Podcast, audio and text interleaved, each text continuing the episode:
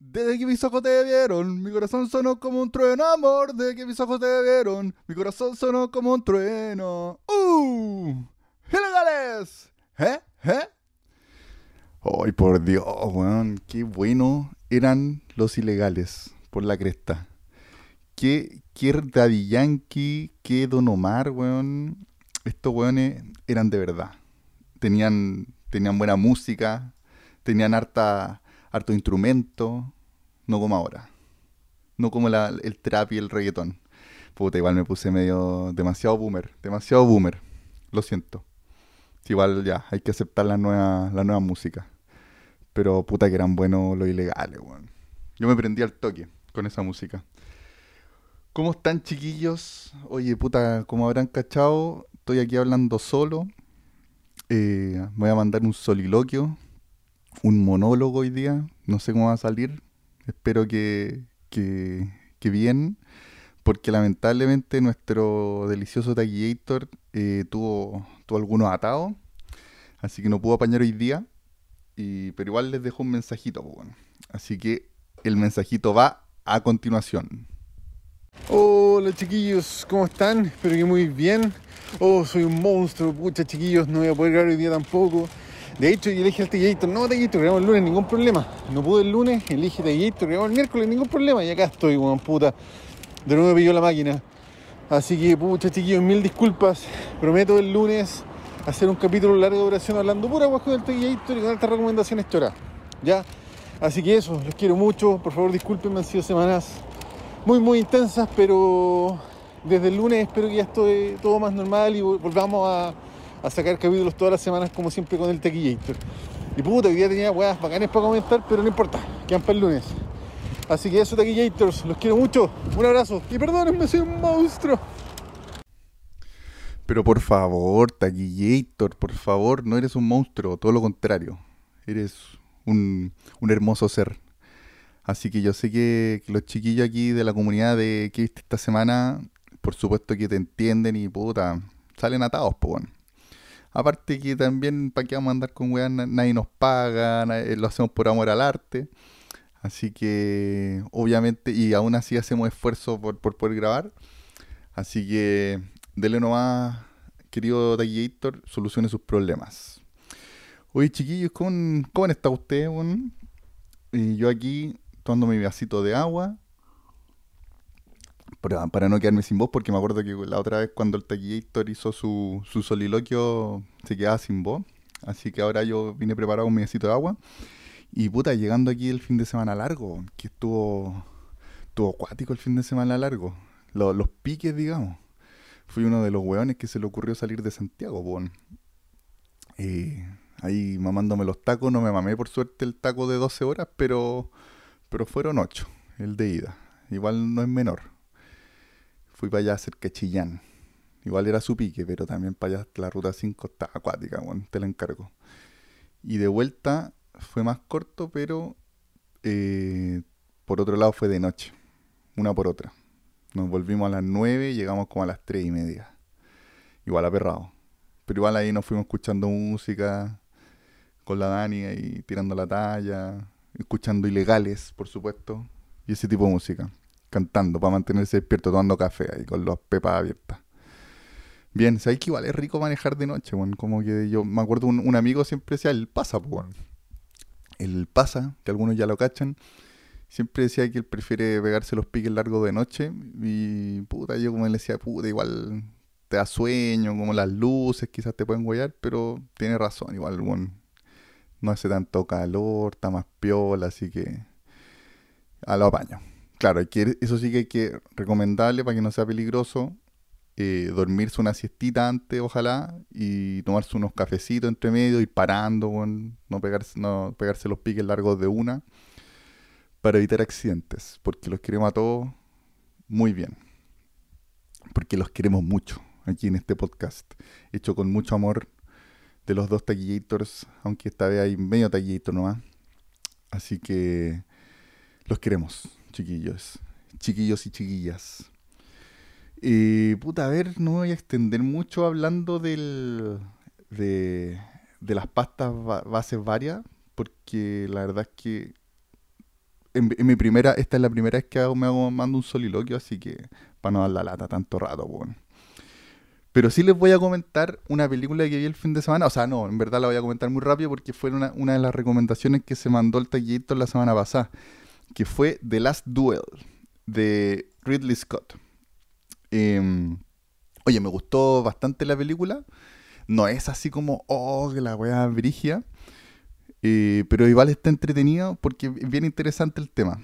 Hay, para recordar un poquito de la película, que igual la comentó el taquillito la semana pasada, pero para recordar un poquito, se trata, es una película ambiental de la Edad Media, que es una disputa entre unos caballeros eh, con, el cargo, digamos, de, de, caballeros eh, que se disputan a duelo.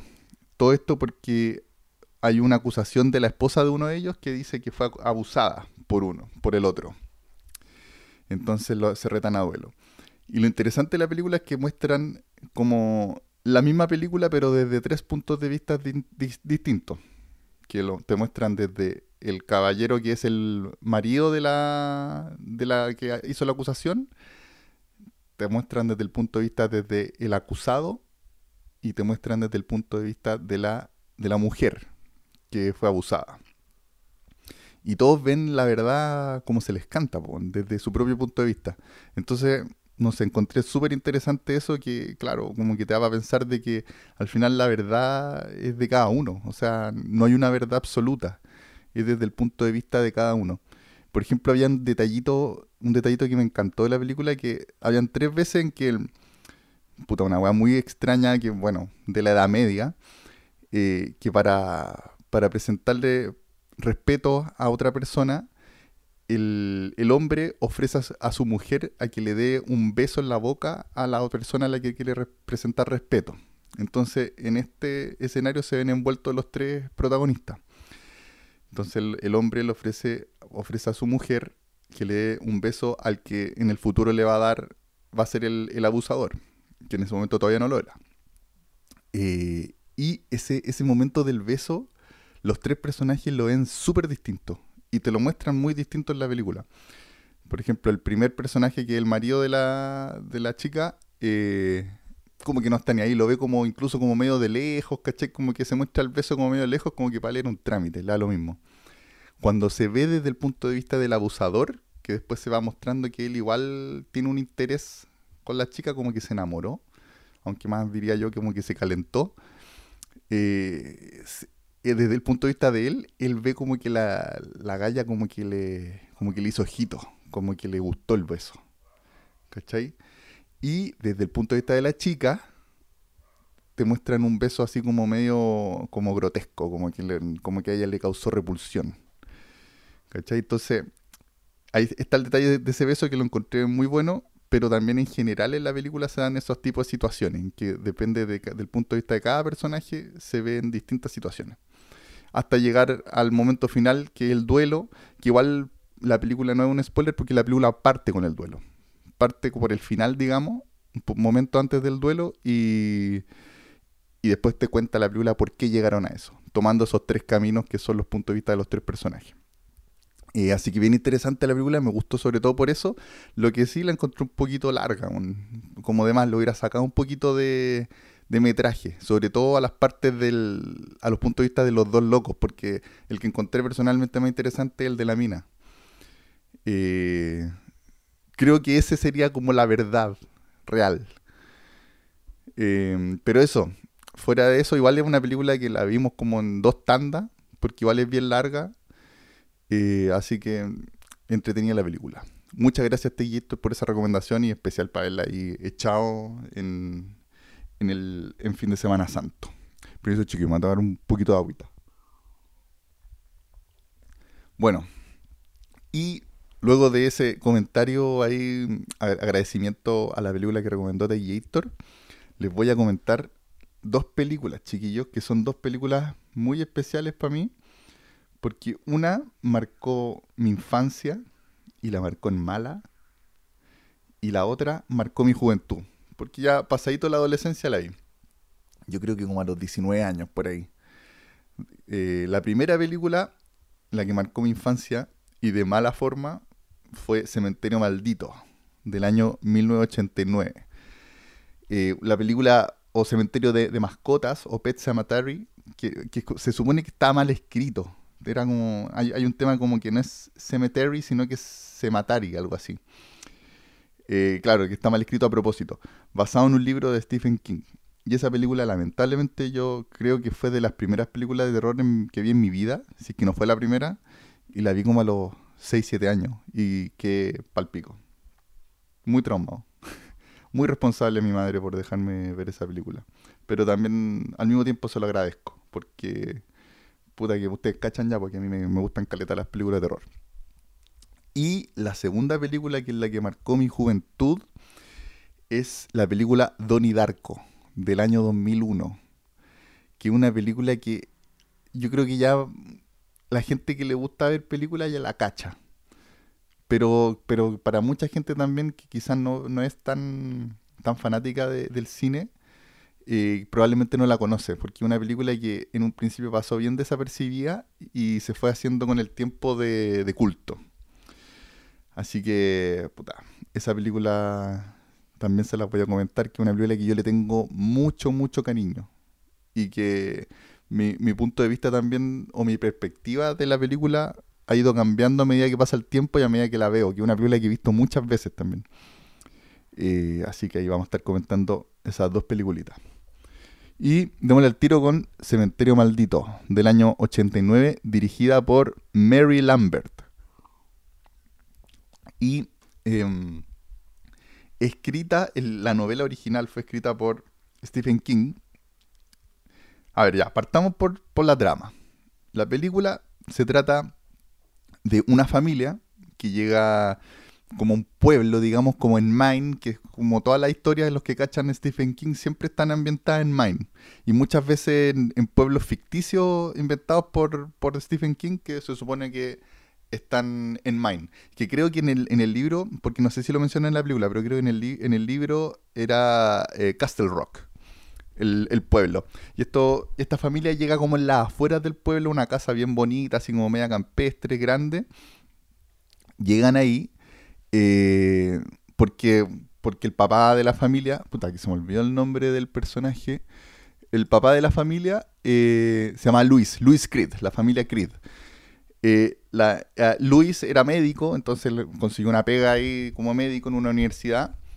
Y puta, consiguió la pega, así que llegó con toda la familia, que es con su esposa Rachel y con sus dos hijos, un niño y una niña. El, niño se llama Gage, que es muy chico, tiene así como un año, el cabrón chico apenas camina aún. Y la niña se llama Ellie, que es un poquito más grande, debe tener como unos 5 años. Entonces esta familia ahí que está recién comenzando, como todo muy bacán, muy, muy así como sueño americano bonito, eh, llegan a esta, casa, se instalan, tienen un vecino al frente de la calle y su casa está justo en una carretera donde pasan, desde, un principio se muestran que pasan camiones a toda corneta, así muy rápido. Y conocen al vecino que un, que un viejo y se hacen amigos muy rápido, que, es como una figura paterna, que se llama Judd, el, caballero. Que a todo esto el actor Fred, Fred Wine, que él igual es legendario. Por ejemplo, sale en una, había una serie que se llama algo de los monstruos, es la familia Monster, y él era el papá, Frankenstein. Hay una, hay una frase por ahí muy linda que aparece en esa serie que, que aparece muchas veces. Bueno, la cosa es que esta familia llega ahí como muy feliz, muy tranqui. Y eh, al poco tiempo el, caballero Jad le muestra a la familia que cerca de su casa hay un cementerio de animales. Y que ahí, porque como pasan los camiones, era muy frecuente, de siempre ha sido frecuente, de que los camiones matan a los animales, los atropellan. Eh, y a todo esto, la familia viene con un gatito que se llama Church. ¿Ya? obviamente en algún momento lo van a atropellar. Pues está, está diciendo la weá. Oye, todo esto igual yo me voy a tirar con spoiler en, esta, en estos comentarios. Probablemente me voy a tirar con, con spoilers. Eh, pero les voy a avisar cuando se, lo, se vengan. Y bueno, la cosa es que después se instala esto y eh, hay un momento en que pasa una weá muy extraña en que al, a Luis se le muere un paciente en la universidad, como un cabro universitario que lo atropellan y, te lo muestran ahí con la cabeza destrozada y todo así muy mal llegó, agonizando y se muere. Y justo en el momento antes de que muera, le, como que le mira fijamente a Luis, lo toma, cuando ellos se quedaron como solo en la enfermería, le toma el brazo y le dice una weá, una frase así como el corazón de un hombre es más árido al fondo, una weá así. Y se muere. Ya, muy críptico todo. Y después Luis empieza a soñar con este cabro y le empieza a advertir que más allá del cementerio de animales, que es donde los, los muertos hablan, porque hay una parte que le dice que a través de las lápidas los muertos hablan, más allá del cementerio hay otro cementerio que es donde los muertos caminan. Y, le, y le advierte, le dice, no te acerques a ese cementerio. A todo esto, este, este, cabro que se murió, que el que se le aparece, se llama Víctor Pascoe, que es un personaje muy clásico de, de Stephen King, Pascoe. Y bueno, y después, al tiempo después, en un fin de semana en que Luis se queda solo porque la, su señora con los hijos se van a ver a los suegros, eh, le atropellan al gato. Y entonces Jad le dice, oye, ¿sabes que yo cacho que ahí que tu hijita va a quedar muy para la cagada si, sabe que, que, se le murió el gato? Entonces hagamos, hagamos algo, enterrémoslo en, en, este cementerio, pero no el cementerio de animales, el cementerio que está más allá. Y ya y Luis queda para la cagada porque se acuerda del sueño, pues, pero como que no pesca. Así que va y entierran al, al gato en el cementerio que está más allá, que es un cementerio indio de los indios Big Mac, de los, una, una, tribu de indios en el territorio de los gringos. Y obviamente después el gato vuelve a la vida. Palpico. Y así, ahí comienza la película. Digamos que ese es como el comienzo. Es como para situar así como, como que está esta familia que llega ahí y hay un cementerio en donde si te entierran o si entierran algún ser vivo, vuelve a la vida. ¿Ya? Y bueno, esa es la trama. Quiero comentar un poco el libro, porque yo el libro lo leí cuando tenía como unos 20 años más o menos. Me acuerdo lo leí en un verano eh, en muy pocos días porque me encantó. Yo creo que el libro, yo leí varias cosas de Stephen King, hay, varias, hay algunas cosas que no me han gustado mucho, pero este libro yo creo que el que más me ha gustado de, Stephen King, porque me dejó mm, como muy angustiado y, con más pena que la cresta. Bueno, así era, el, libro es muy, muy deprimente, porque se supone que este libro eh, Stephen King lo escribió pensando en qué pasaría si se le, muera, se le hubieran muerto los hijos, una wea así como muy, muy terrible, muy trágico. Eh, y aparte que también la casa donde grabaron estaba así como muy, muy cerca de la casa donde realmente vive Stephen King.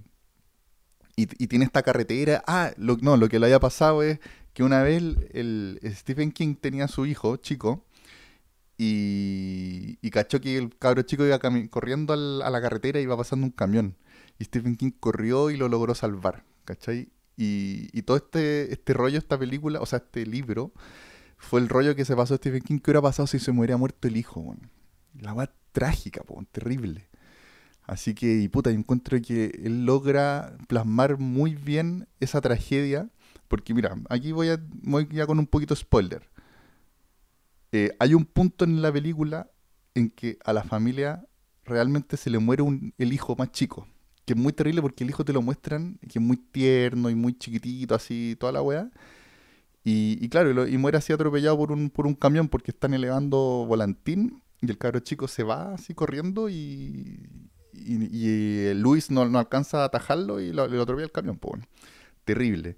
Pero puta, en el libro te lo plantean de una forma muy cuática. Que, a ver, te plantean un día en la vida de Luis con su familia en que están en un momento muy lindo, elevando volantines, haciendo un picnic, muy bacán, muy feliz. Y Stephen King te cuenta, te empieza a narrar ahí, como que toma la voz el narrador del libro, digamos. Te dice, en la vida de un hombre hay cinco momentos realmente felices en la vida. Con suerte, los que tienen suerte, quizás ahí pueden haber menos, pero los hombres con, con mucha suerte tienen unos cinco momentos realmente felices en la vida. Y ese momento era, fue uno de esos momentos para la vida de Luis. En ese, momento en que él estaba compartiendo con su familia, viendo a su hijo chico, llevando volantín, muy lindo todo. Y el capítulo termina y ese sería el último momento feliz de su vida. Y después de que estáis como en ese momento, como que te, te habla de esos momentos felices en la vida de un hombre, pasáis la hoja siguiente al siguiente capítulo y el capítulo parte inmediatamente con el funeral del cabro chico.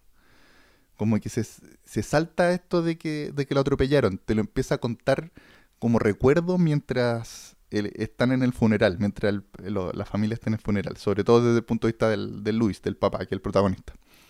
Eh, y, puta, y el Luis empieza a imaginar al cabro chico como, como hubiera sido su futuro, como que quizás cuando hubiera le hubiera gustado tal cosa, tal deporte, le hubiera gustado nadar, eh, después cuando hubiera entrado a la universidad le hubiera presentado una novia, se hubiera casado, hubiera trabajado en tal cosa, pero no, nada de eso iba a pasar porque ahora estaba en un cajón y muerto.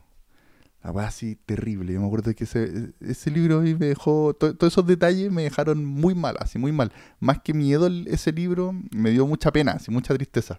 Porque aparte que este, esta historia es como una tragedia. Como que va de mal en peor la weá. Imagínate ya mal que se le haya muerto un hijo, la weá, las cosas van empeorando después. Entonces, me gustó mucho ese detalle del, del libro. Ahora, hablando de la película, em, la película, el guion de la película lo escribió Stephen King. Y el weón puso su guion a disposición de ser dirigido con la condición de que fuera un guion intocable. Que nadie podía moverle y modificarle, pero ni una letra, ni una coma, nada. El weón quería que hicieran la película tal cual. Porque yo creo que igual el buen había tenido ya malas experiencias, sobre todo, por ejemplo, con El Resplandor, que el, eh, Stanley Kubrick le hizo, pero cagar su historia. Incluso como que hasta se burla, yo creo, un poco de del libro, así como que... Y parece que yo no leí El Resplandor, pero vi, un poco, cacho más o menos la historia y es bien ahueona. En sus momentos más drogadictos yo creo que lo escribió Stephen King. Y bueno, entonces escribió este guion dijo que tenía que ser intocable. Entonces, y en ese tiempo eh, los directores eran como muy, les gustaba hacer películas muy de, autor. Entonces, obvio que todos los buenos, los mejores directores siempre le metían mano a los guiones, ¿cachai? Le los cambiaban entero. Por ejemplo, John Carpenter, que creo que se lo habían ofrecido a John Carpenter y también me parece que se lo ofrecieron a George Romero. Y los buenos dijeron que no, porque dijeron, no, pues, si no podemos meterle mano, ni cagando. Entonces llegaron a la directora Mary Lambert, que era una directora joven en ese tiempo que más que nada había dirigido muchos videoclips, entre ellos videoclips de, Madonna. Eh, así que, puta, y también en esos tiempos machistas y toda la weá, como que para una mujer igual era difícil meterse a, dirigir, pues, película. Entonces la loca, como que fue la última loca de la lista que, que pillaron y ofreciéndole ese trato de que no, podía como tocar nada del guion.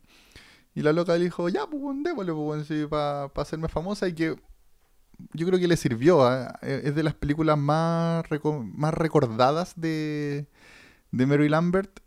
Eh, bueno, aparte de los videos que hizo. Por ejemplo, pero igual hasta el día de hoy, por lo que estoy cachando, ella sigue dirigiendo weá, sobre todo como eh, capítulos de serie, ¿cachai? Quizás no, es, no tiene una gran carrera así como de autora, pero, pero tiene harta weá. Yo encuentro como una carrera bien respetable, bueno. Así que, bien, buena decisión ahí. Tomó la oportunidad Mary Lambert. Eh, así que bueno, ahí Stephen King se supone que muy metido en toda la, durante toda la grabación. Eh, incluso hace sus cameos ahí. Hay una parte un funeral de, un personaje que muere, que, era una, una, una, nana, una sirvienta que se, que se suicida. Y el curita que está ahí oficiando el funeral es, Stephen King. Y aparte, como decía, el vivía, vivía, vivía ahí a la vuelta de la esquina, muy cerca del lugar donde están grabando, porque también él, pidió que fuera grabado en Maine y toda la weá. ¿Cachai? Así que es como muy fiel al, lugar donde, donde, fue, donde él se imaginó siempre la historia.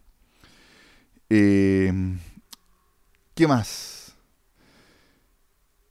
Puta, eso más o menos sobre, sobre Cementerio Maldito. Ah, bueno, hay un tema muy importante que quiero comentar, de, que yo creo que es dije que me dio un- es un libro y una historia que es muy trágica y que da mucha pena, pero la película, la weá que yo creo que realmente me cagó la infancia, así como me cagué de miedo siendo chico, era el personaje de Zelda, que es un personaje que no he mencionado hasta el momento. Eh, Zelda, oye, mira, estoy viendo aquí el, el actor que la interpreta y que sale la foto, sale solamente la foto de, de- el fotograma de esa escena que es terrible, weón. Oye, aquí lo estoy viendo. Oh, concha tu madre, qué, susto, weón, qué susto. Véanlo, véanlo. Eh, puta. El. Ya, el personaje de Zelda es, es la hermana de la esposa de Luis, de Rachel Creed. ¿Ya? Eh, porque se supone que todo el rato. A ver, la película. este- esta historia se trata sobre la muerte. Al final es como. Cómo, cómo llevamos la muerte. ¿Ya? Que aquí a todo esto lo llevan muy mal porque después. Bueno, después el Luis cae la tentación. Después de que se, muere- se le muere su hijo, obviamente. Cae la tentación de. De enterrar a su hijo en el cementerio y lo, lo hace y cuando revive, puta, terrible, po, porque el pendejo, claro, la que nadie le dijo es que a las personas que se entierran en el cementerio reviven malas, no son ellos. ¿Cachai? Probablemente, que en el libro lo explican un poco más, me acuerdo, que probablemente lo que, lo que revive no es la persona, sino que un, un espíritu maligno que posee el cuerpo y, y toma el cuerpo. Y que a todo esto hay un detalle muy rico, muy bacán en el libro y que no está en la película, que es que el, la persona que revive eh, no es, es como omnisciente, sabe todo. Y por lo tanto conoce también las cosas más, los secretos más oscuros de las personas. Entonces, por ejemplo, hay una parte en que llega este cabro chico, Gage, que es un niñito chico de como un año, caminando con sus patitas y te lo describen en el libro como que se le están cayendo los algodones porque como lo atropellaron, quedó para la cagada, entonces lo tuvieron que rellenar para el ataúd y el ca- cabro chico camina ahí con los algodones cayéndosele por la boca, medio tambaleante, y con su voz de niñito tierno le empieza a decir puras atrocidades al, al vecino, al, al Jod. Le dice como, weón, así como tu señora te cagaba con todo, y le empieza a mencionar con los jóvenes con los que se los cagaba, y follaban toda la noche, y tú, y se reían de ti, porque eres una weonada. Puta, terrible, era, era muy terrible en el libro. Y eso obviamente en la película no, no se pudo porque, mm, claro, poner, de partida poner un cabro chico ahí con, con los algodones saliéndose la boca, igual acuático, una imagen medio acuática, y, también un niñito diciendo esas cosas, eh, puta, yo creo que hasta el día de hoy es, es muy complicado, muy difícil de, de lograr. Que a todo esto, el- entre paréntesis, igual el, eh, a pesar de que no pudieron hacer eso en, la película, igual el cabro chico, que aquí lo estoy viendo, un actor que se llama Miko Hughes, que después salió en varias películas, fue como un actor de, de niño, weón. Por ejemplo, mira, aquí estoy viendo una película que, que salió con, con Bruce Willis, que puta grande Bruce Willis, weón, que se retiró al cine, ahí en algún momento hay que hacerle un, un especial. Eh, puta, actuó con, con ese niño, que- una película que se llamaba Mercury Rising, que era un niñito autista, y el cabro chico actúa a la raja, weón. Actúa súper bien. Eh, también actúa, mira, actúa también en eh, La Nueva Pesadilla de Wes Craven, que, que era como las 7 y que sale ahí un poquito más grande que en el cementerio maldito. También era, actuaba bien el cabro chico, como que era bueno para eso. Incluso, como digo, en la película esa que actuó con, con Bruce Willis, hace un muy buen papel de autista. Y aquí el cabro chico, teni- siendo de verdad, tenía como menos de dos años, weón, actuaba la raja el cabro chico. Porque tiene esas weas como tierna, pero de repente pasa a ser muy malo, así como que con esa voz tierna diciéndole, hola papá, quiero jugar contigo, ya jugué con mamá y la weá, y se va a entender que en verdad mató a la mamá. Eh, terrible, weón. Es terrible. Y me acuerdo que siempre ah, vi comentarios por ahí que la Mary Lambert siempre decía así como, weón, ¿qué onda el pendejo? Así como que probablemente es como el que mejor actuó en la película, porque en general yo encuentro que no, no actúan tan bien. Salvo el, Jack, eh, el que hace el personaje, el vecino, el, el caballero, el viejito, él, él es muy bien, pero los otros, los protagonistas, no, no me gusta mucho cómo actúan, weón. Pero el cabro chico actúa muy bien, weón. Eh, es muy, muy perverso. Eh, puta, y no me acuerdo. Ah, puta, me desvié totalmente porque estaba hablando de la. de Zelda, de la hermana de, de Rachel, que yo creo que es el personaje más terrorífico de la película. Eh, puta, claro, hay, hay un tema ahí que la, la esposa Rachel tenía un tema ahí con la muerte, como ya mencionado, justamente por su hermana. Ella tiene como un trauma con la hermana chica. Y este trauma es como muy así como, como leyenda de película de terror, la weá. Que me encantaba, me acuerdo. Y en la película lo muestran muy bien. Eh, en la película del 89, porque no hablemos, no vamos a ni siquiera mencionar el, el remake de no sé cuándo, porque es muy malo, no lo vean.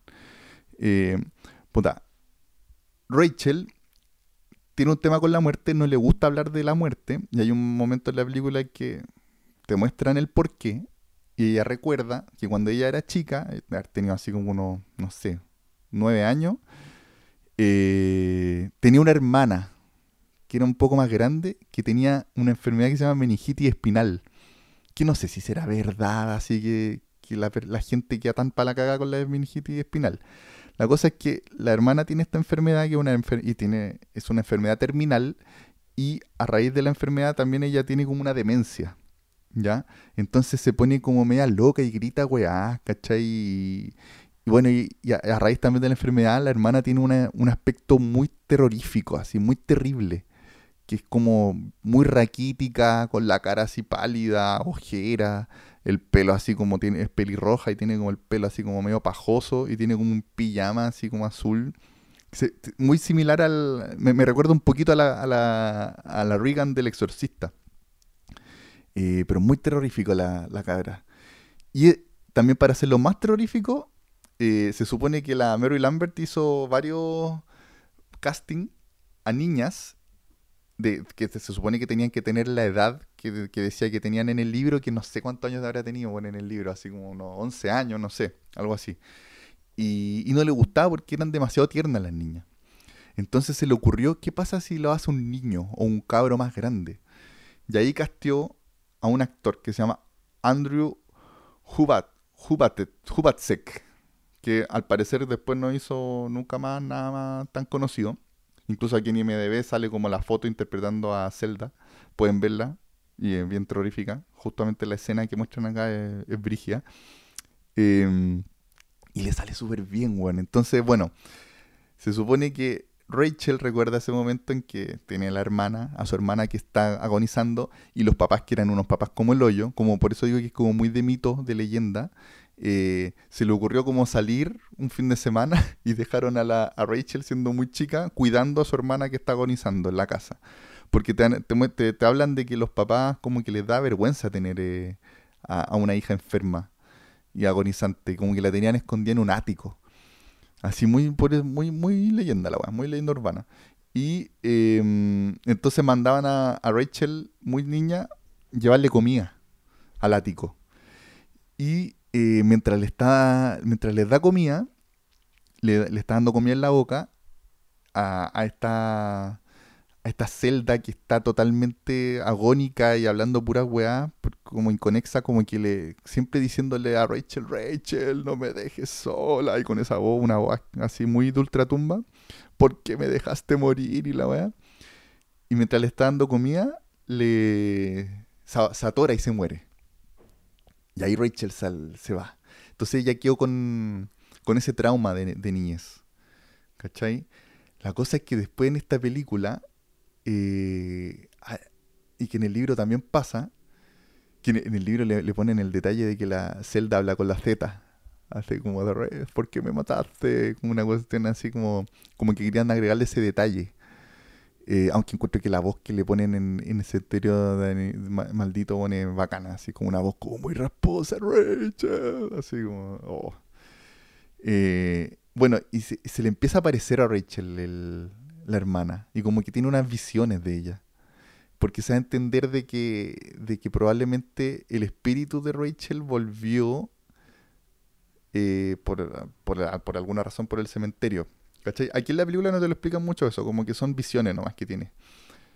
probablemente por el trauma. Y que también vuelve como a través del. posee quizá al, niño, ¿cachai? Al, a Gage, ya revivido y malo.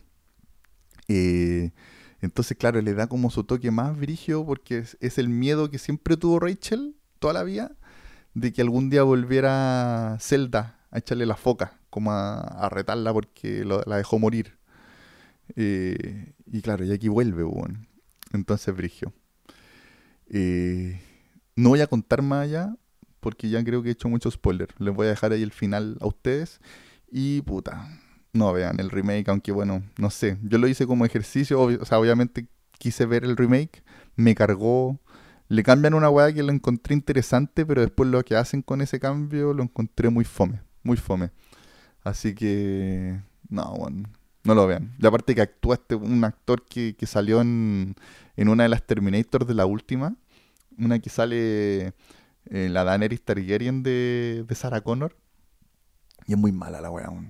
Eh, bueno, y, de John Connor sale el actor del remake el como de protagonista. Y es pésimo John Connor, bueno, y aparte que la historia es muy mala y es como un John Connor malo y se da unas vueltas muy extrañas, bueno. No las vean. No vean ni Cementerio Maldito el remake ni, ni esa Terminator. Eh, eso es lo único que les puedo recomendar, chiquillos. Bueno, eso con Cementerio Maldito. Gran película. Igual tiene harto efecto cabros chicos, sí, hay que reconocerlo. Eh, la vi hace poco. Igual yo lo paso bien porque a mí me gusta ver esas películas, así, sí, media hueona. Pero mira, a ver, se agradece que hay mucha actuación y poco efecto, digamos, pero hay una parte en que igual el efecto es penca. Que hay una parte que tienen que, que hacen como que el cabro chico se tire arriba del papá para atacarlo y es como una guagua muñeco voladora, así, una, wea media chanta. No le resultó bien. Pero, por ejemplo, Víctor Pascoe, el maquillaje ahí del Víctor Pascoe, como con la cabeza rota y toda la weá, lo encuentro bacán. Y otros maquillajes son muy bacanes. Hay cosas muy rescatables. Pero hay cosas no tanto. Como las actuaciones, por ejemplo, sobre todo de los protagonistas. El protagonista no me gusta mucho cómo actúa, pero igual le tengo cariño. Ah, y última mención es que a, Stephen King siempre le gustó mucho el grupo The Ramones. Y creo que Mary Lambert cachaba a, los Ramones por, haber dirigido eh, eh, videoclip de música y todo. Y se consiguió de que The Ramones interpretara la canción principal de Cementerio Maldito. Y al final en los créditos finales aparece esa canción, que es como, como que está quedó la cagada y como que te relaja un poquito así escuchar una weá así como media rock, panqueta sobre Pet Cemetery. Así que ese es el Data Freak. Chiquillos, chiquilles, pasemos a la otra película. Donnie Darko, del año 2001. Oye, aquí noté harta weadita. Donnie Darko, del año 2001, dirigida por Richard Kelly. Puse aquí, lo primero que puse es lamentable lo que pasó con Richard Kelly. ¿Qué pasó con Richard Kelly? que no hizo más películas buenas. Eso es lo lamentable. Algo que igual yo, yo intuyo lo que pasó. Richard Kelly hizo esta película que fue como su primera película de debut porque antes tiene una weá que se llama Materia Visceral, pero que no sé, de haber sido una película que no, no fue lanzada en ninguna parte, así como no sé, bueno, una película que hizo después de salir de la U, no sé. después hizo Donnie Darko, que ahí la rompió y que no la rompió al tiro, ya voy a eso. Después hizo una película que se llama Southland Tales, que tiene muy buen elenco, pero parece muy mala. Y después hizo una película que se llama The Box, que fue mala, Era buena la idea, podría haber sido una buena película, pero fue mala. Una que actúa eh, Cameron Díaz y que está basada en un cuento que salió en la dimensión desconocida. Tiene una onda así como medio ochentera, un look así como bien, bien interesante. Pero lamentablemente la película es mala, bueno. Yo la vi y me dio mucha pena que haya sido mala. Y después estuvo metido, aunque aquí no dice que la dirigió, pero estuvo metido en una película que se llama eh, Domino. No sé por qué no sale. Ahí está. Ah, fue, fue el guionista, parece. Eh, que tampoco parece que fue buena, no sé bien de qué se trataba, pero le fue mal. La verdad es que Donnie Darko fue su gran película y, lamentablemente después no siguió haciendo. Después, la, última película que veo aquí que hizo fue The Box y después no siguió haciendo película. No sé qué hará ahora. No sé qué le habrá pasado.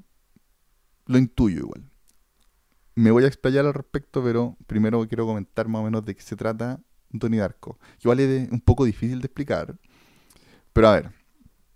Donnie Darko es el nombre del personaje, del protagonista, interpretado por, em, por Jake Gyllenhaal. Eh, Donnie Darko es un, joven, porque claro, es del año 2001, entonces estaba muy joven Jake Gyllenhaal.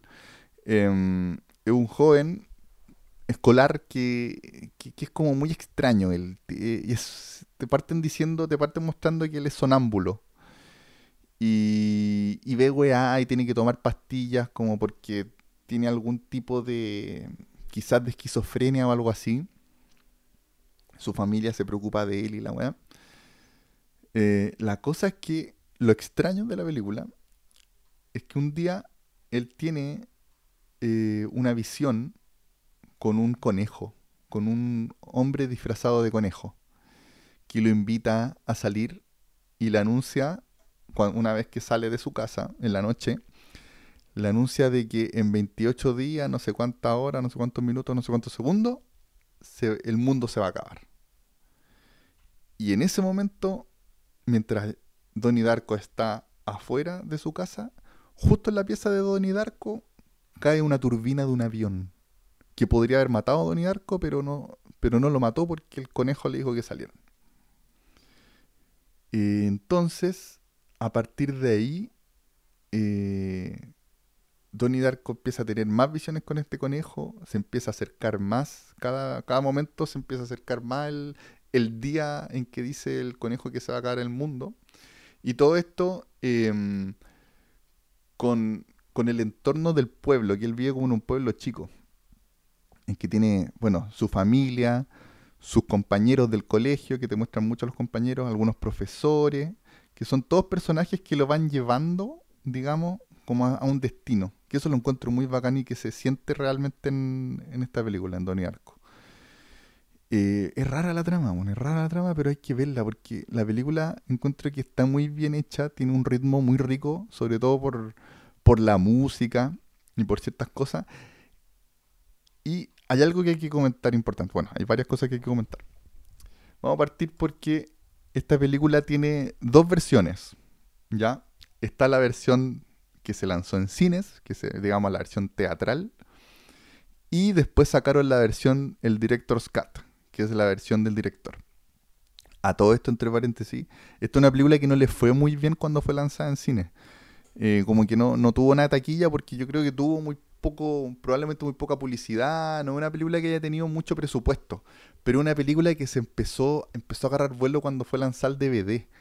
Y, y, también por un tema de boca a boca, como que la gente la encontró muy buena, muy críptica, muy, muy, muy bizarra, ¿cachai? Muy, muy rara.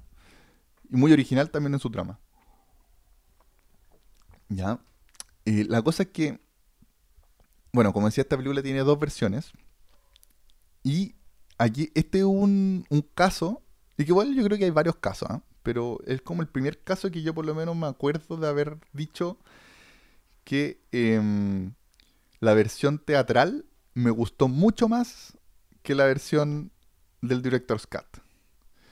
Porque eh, si bien la versión teatral no te explica tanto, incluso te deja con muchas dudas, y que, pero creo que algo que, que es bacán de, la, de esta película porque es una de las cosas que me hizo verla muchas veces para, ir entendiéndola. Me hizo también investigar y todo. Mientras que por otro lado, y que harto tiempo después yo vi, caché que existía el Director's Cut, porque claro, en un tiempo que no había mucho internet, no había mucho acceso a película. Harto tiempo después, em, caché que estaba el Director's Cut, lo vi y eh, la explican mucho y encuentro que mata un poco la magia que te la expliquen. Como que hay ciertas, ciertas weas entre medio que te van poniendo unos títulos, unos libros. Porque, a ver, dentro de la trama de la película hay un personaje que se llama Roberta Sparrow, que es una, una vieja muy, muy vieja, muy anciana, así de que tiene como ciento y tantos años, y que se supone que en el pasado ella escribió un libro que se llama Filosofía de Viajes en el Tiempo al que llega Donnie Darko, como que Donnie Darko ya está como muy obsesionado con este tema de los viajes en el tiempo, porque el conejo le dice que puede haber para solucionar este fin del mundo tiene que, que viajar en el tiempo, en un momento. Entonces él llega a este libro, que es el Filosofía de Viaje en el Tiempo, escrito por Roberta Sparrow, que es esta viejita muy vieja. La cosa es que en la película, en el Director's Cut, te van mostrando extractos de ese libro, como páginas, como algunas explicaciones, para dejarte un poco claro de qué se trata la película. Mientras que en la versión teatral, esa no te la muestran como que la dejan interpretación y lo dejan un poquito más críptico, un poquito como más de... te deja abierto el misterio. Y me gustó mucho más eso, la, la, versión teatral. Eh, por eso encuentro, y yo creo que también esa es la razón por la que a esta película le fue tan bien, pero también es la razón por la que a este director después en el futuro no le fue tan bien. Porque alguien debe haber agarrado esta película y la, editó a su gusto. Y, dejó la versión teatral y que creo que fue, tomó esa persona que editó esta película, que no sé si fue algún productor que mandó a cortarle esas weas que están, encontró que estaban de más, porque muchas veces lo, siempre se pela a los productores, que puta, los productores dejan, hacen puras cagadas, ¿cachai? Y que, y que cagan, cagan la, la creatividad de los directores o cagan la esencia de la película y todo.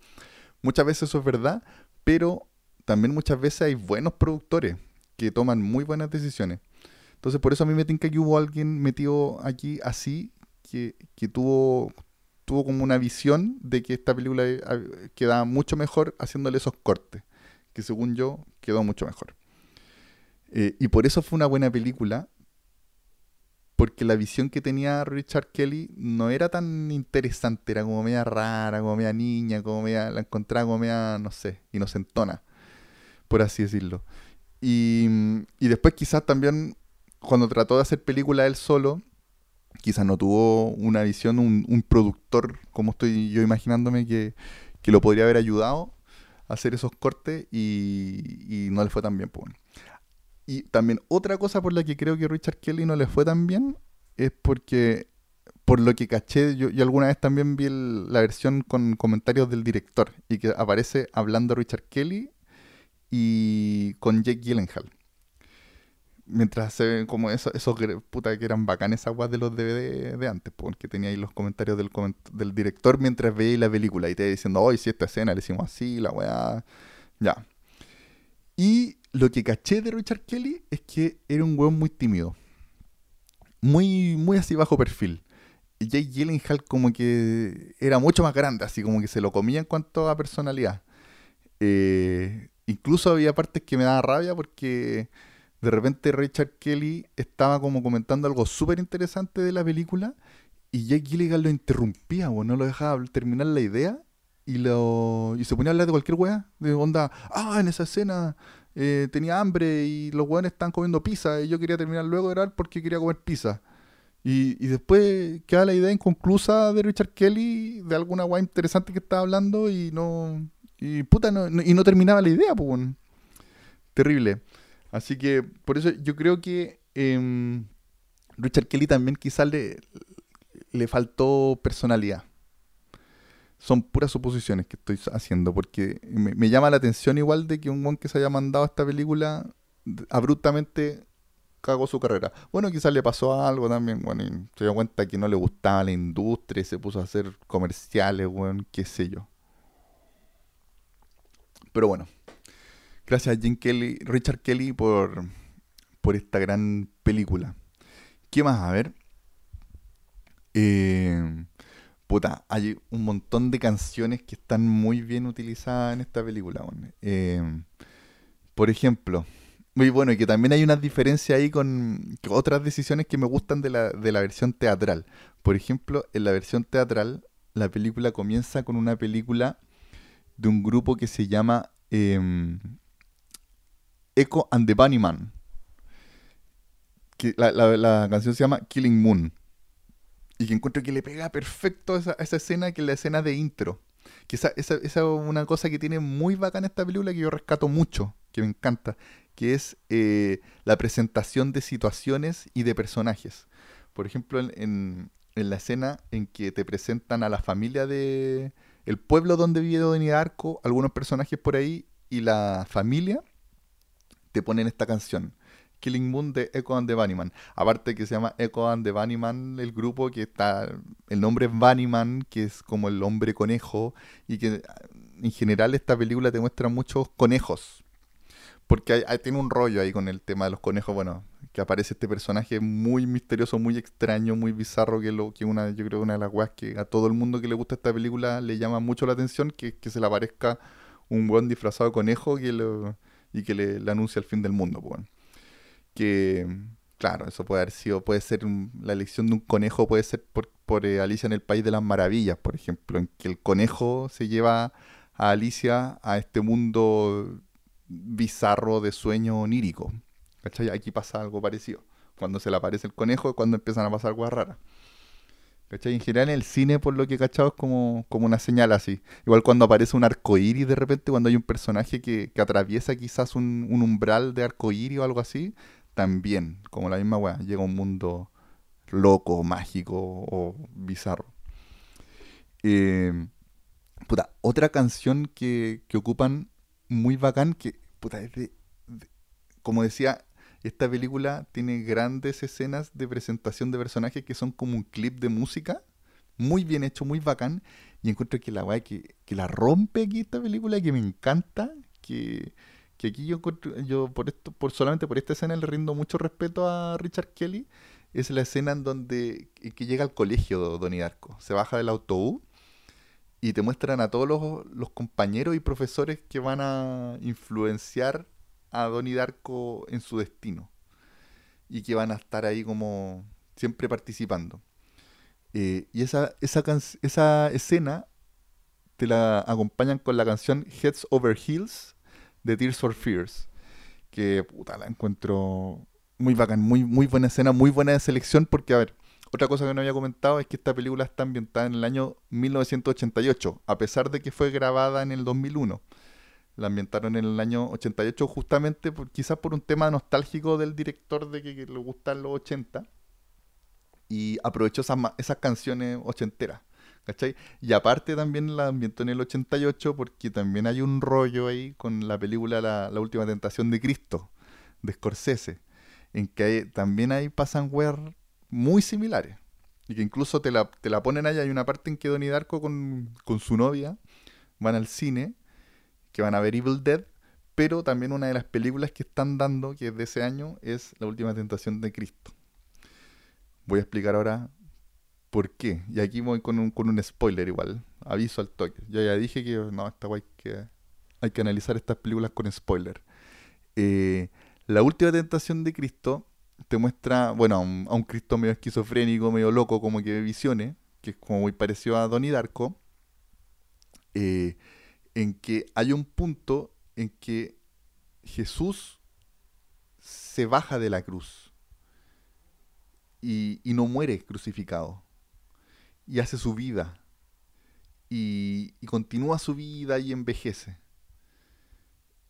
Y después y se da cuenta de que, de que si hace eso, creo que no me acuerdo bien aquí esta parte, pero me, acuerdo que se arrepiente de eso por alguna razón. Probablemente porque se da cuenta de que no va a poder salvar a los, pecados, o sea, no va a poder perdonar los pecados del, del, del mundo, alguna wea así, no va a poder salvar al mundo. Entonces, cuando se da cuenta de eso, se retrocede el tiempo y vuelve al momento en que está en la cruz y decide morir. Como que digamos que él tiene la oportunidad de, salvarse de, ser crucificado, pero no lo hace para salvar al mundo. Aquí en Donnie Darko es lo mismo, pasa lo mismo.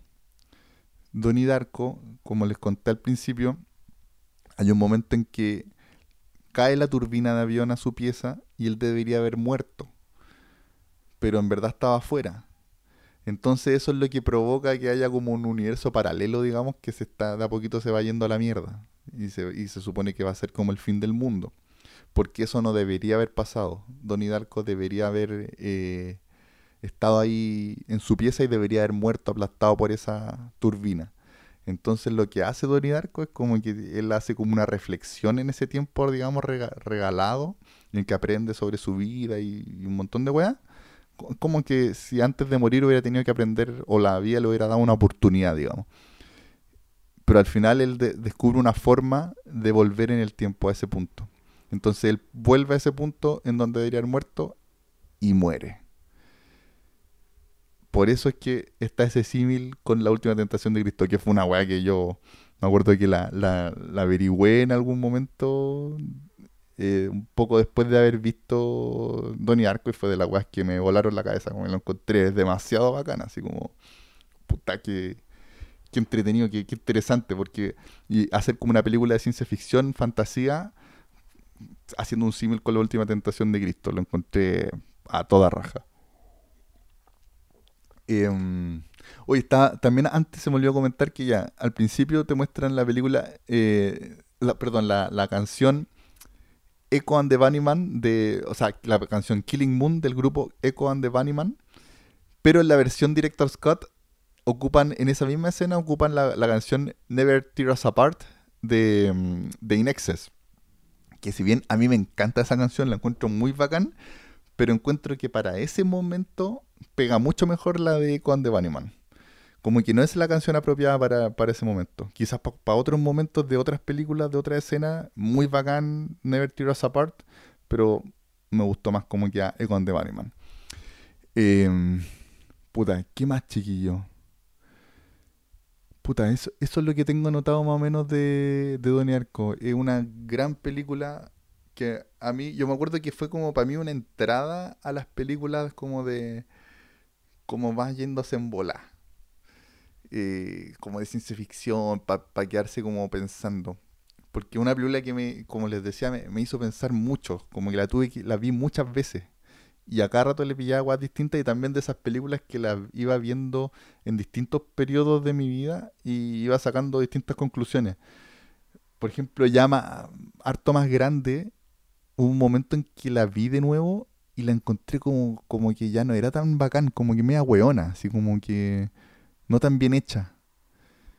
Eh, y ahora, la última vez que la vi, como que me pasó que, si bien sé que tiene muchos defectos, pero igual me gusta. Con esos defectos encuentro que también le agregan su, su cosita. Em, y que y sigue y la sigo encontrando muy bacán en cuanto a la trama, weón. En cuanto a, a lo loco, a lo, a lo volado de la trama, que a todo esto por, por ahí leí que el Richard Kelly, que también escribió el guion de esta película, eh, la escribió, hu- hubo escenas que la escribió a partir de, de experiencias de él estando volado. Que hay, por ejemplo, hay una escena en que, en que están los personajes viendo un partido, creo que de fútbol americano, y salen como, y del pecho de los personajes salen como unos, como unos gusanitos transparentes que se anticipan a lo que van a hacer, como que, eh, digamos, predicen el futuro. Eh, y que esa weá se le ocurrió al Richard Kelly volado, así viéndolo, viendo este partido, y como que se imaginó como retrocediendo y adelantando el, el, partido de fútbol y que ya estaba como escrito como, digamos, el- el- la trayectoria que iban a hacer los jugadores y que ese gusanito, digamos, es como el que sigue la trayectoria, que es como alguna weá que pasa. En verdad, además que una idea muy volada, muy, muy de droga. Así que, puta, bacán esos detallitos. Así que, cabros, eso les quería comentar de Donnie Darko. Es una de mis películas regalonas. Mucho tiempo fue mi película favorita. Ahora en estos momentos no sé, no sabría decir cuál es mi película favorita de la vida. Pero mucho tiempo yo creo que esa película fue, fue mi favorita cuando era joven. Por ahí por los 20 años, por ahí. Que debe haber sido por más o menos cuando la vi. Eh, encontraba que era como muy volada, me encantó por todo eso. Otra cosa, fue un gran semillero de estrellas esta película. Había, hay muchos hueones estre- estrellas que al día de hoy son actores muy reconocidos. Lamentablemente Richard Kelly no, no fue un director conocido, pero puta, de aquí salió Jake Gyllenhaal, que igual de haber hecho weas antes, pero yo creo que esta wea como que lo catapultó un poco. Está la Jenna Malone, que también ha hecho varias películas, es una muy buena actriz. A ver, bueno, está la Maggie Gyllenhaal, que es la hermana de Jake Gyllenhaal, que ellos hacían en el papel de hermanos de la vida real, porque... Y que le salía muy bien esa weá como de... Muy natural, esas peleas de hermanos. Eh, puta, actuó Patrick Swayze, Y que leí por ahí que la ropa ochentera que, que usa eh, era de, realmente de él, de sus películas ochenteras. Y que, bueno, un gran acierto y, puta, el papel que hace Patrick Swayze es muy bacán. Tiene un profesor, ¿no? Como un weón medio chanta. Que es muy bacán también ese entorno en el que se mueven también en, en Donnie Darko el, los personajes, como las relaciones que hay entre los personajes.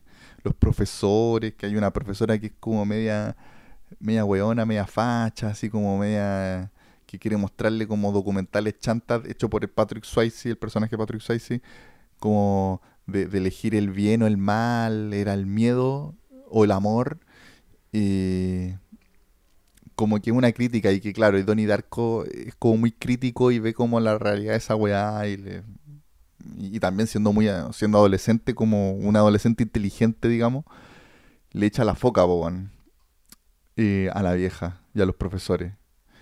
Eh, puta, a ver, ¿y cómo sale? Eh, ¿Cómo se llama este este loco que es muy conocido? Seth. Se me olvidó el apellido. Que ahora bueno, es un bacán, es como medio comediante incluso. Eh, Seth Rogen. Seth Rogen aparece, pero hace un personaje así muy secundario, como un buen matón. Pero, puta, sale el buen ahí, Fue como de las primeras películas donde, donde apareció. Muy joven. Así que, puta, Bacán la película. Me encanta esta película, Donnie Arco. Se la recomiendo igual. Probablemente muchos ya la han visto. Mira, estoy viendo que está en, Prime, en Prime Video, en, Amazon. Tiene 8 en IMDB, así que vale una película muy respetada, Como digo, tiene, tiene sus pifias, pero, pero son pifias que, al final igual le suman, Y les recomiendo entonces ver la, la, película, la versión teatral, que cuando, por, por, si acaso, cuando uno la va a bajar, aparece mucho la Director Scott, pero por ahí igual está la, versión teatral. Igual también si quieren hagan el ejercicio, si les gusta mucho esta película, hagan el ejercicio de comparar eh, la original, la teatral, digamos, con la Director Scott, porque igual es interesante la weá. Pero yo me quedo con la teatral, de todas maneras. Así que esos chiquillos Ojalá no se haya lateado tanto con este soliloquio. Mira, estoy mirando el reloj ahora, una hora, grabé un par de minutitos más, así que va, a ser como una hora y un poquito más. No pensé que iba a durar tanto, así que bacán. Los quiero mucho, un abrazo, un abrazo también para el Taquillator, que ojalá que podamos grabar pronto, que podamos mandarnos ahí una, unas bolas más extensas sobre películas. Y nos vamos cantando entonces, de que mis ojos te vieron, mi corazón sonó como un trueno, amor, de que mis ojos te vieron, mi corazón sonó como un trueno. ¡Ilegales! Puta, qué bueno ilegales, weón. Ya cabros, un abrazo, los quiero. Chao, chao.